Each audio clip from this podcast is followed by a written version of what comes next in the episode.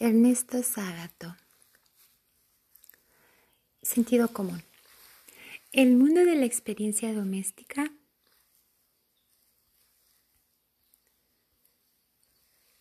es tan reducido frente al universo. Los datos de los sentidos son tan engañosos. Los reflejos condicionados son tan poco profetices que el mejor método para averiguar nuevas verdades es asegurar lo contrario de lo que aconseja el sentido común. Esta es la razón por la que muchos avances en el pensamiento humano han sido hechos por individuos al borde de la locura.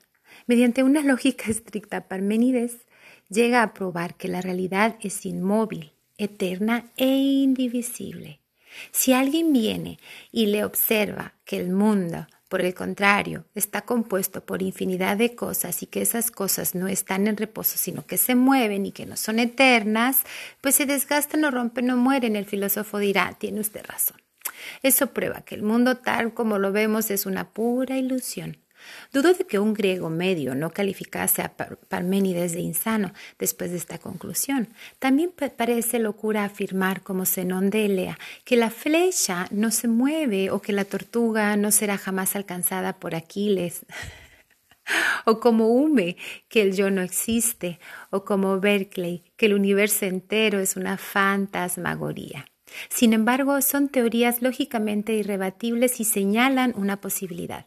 El hecho de que contradigan brutalmente el sentido común no es una prueba de que sean incorrectas. Como dice Russell, la verdad acerca de los objetos físicos debe ser extraña, pudiera ser inasequible, pero si algún filósofo cree haberla alcanzado, el hecho de que lo que ofrece como verdad sea algo raro no puede proporcionar una base sólida para objetar su opinión.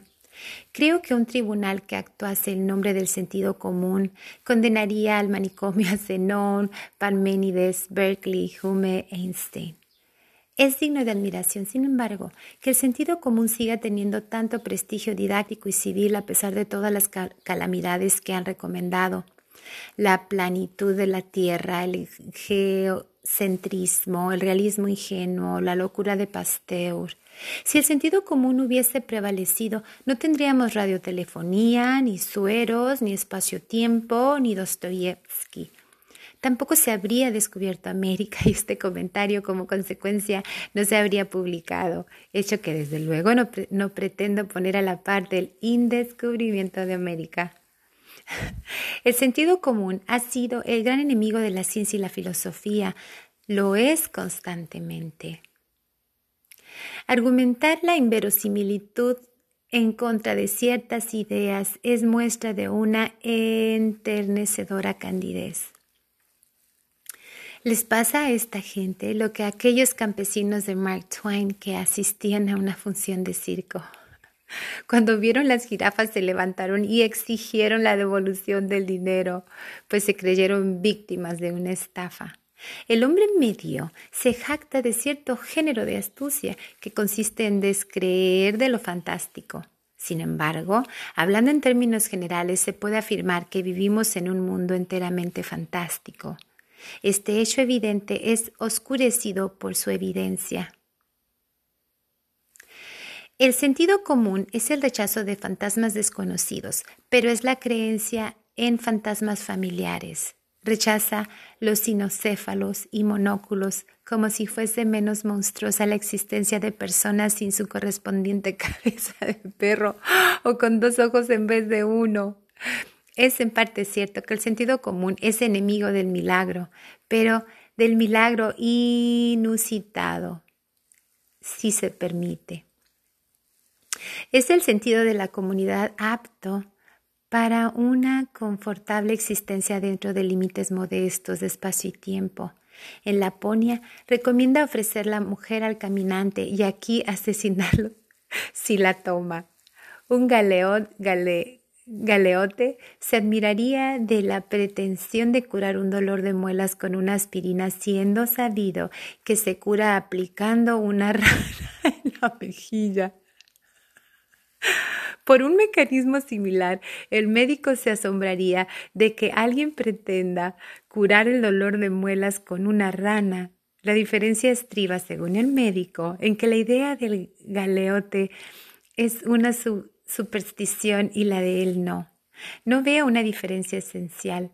Al final de cuentas, buena parte de la terapéutica contemporánea consiste en supersticiones que han recibido nombre griego. Y en rigor poca gente hay tan supersticiosa como los médicos. Cuando cunde alguna nueva superstición, como la extirpación de las amígdalas, llegan a pensar que cualquier enfermedad puede ser curada mediante ese extraño procedimiento. No solo los dolores de muelas. En general puede decirse que el rechazo enérgico de una superstición solamente puede ser hecho por gente supersticiosa, pues son los únicos que, pueden, que creen firmemente en algo. Los verdaderos hombres de ciencia son demasiado cautelosos para rechazar definitivamente nada. Que el sentido común es la magia y la fantasía más desatada es fácil de probar. Mediante ese diabólico consejo, un campesino jura que la tierra es plana y que el sol es un disco de, un disco de, de 20 centímetros de diámetro. En su furia mágica puede llegar a abolir grandes sectores de la realidad, no solo a deformarlos. Es probable que muchos de los problemas actuales de la filosofía y de la ciencia tengan solución cuando el hombre se decida de una vez a prescindir del sentido común.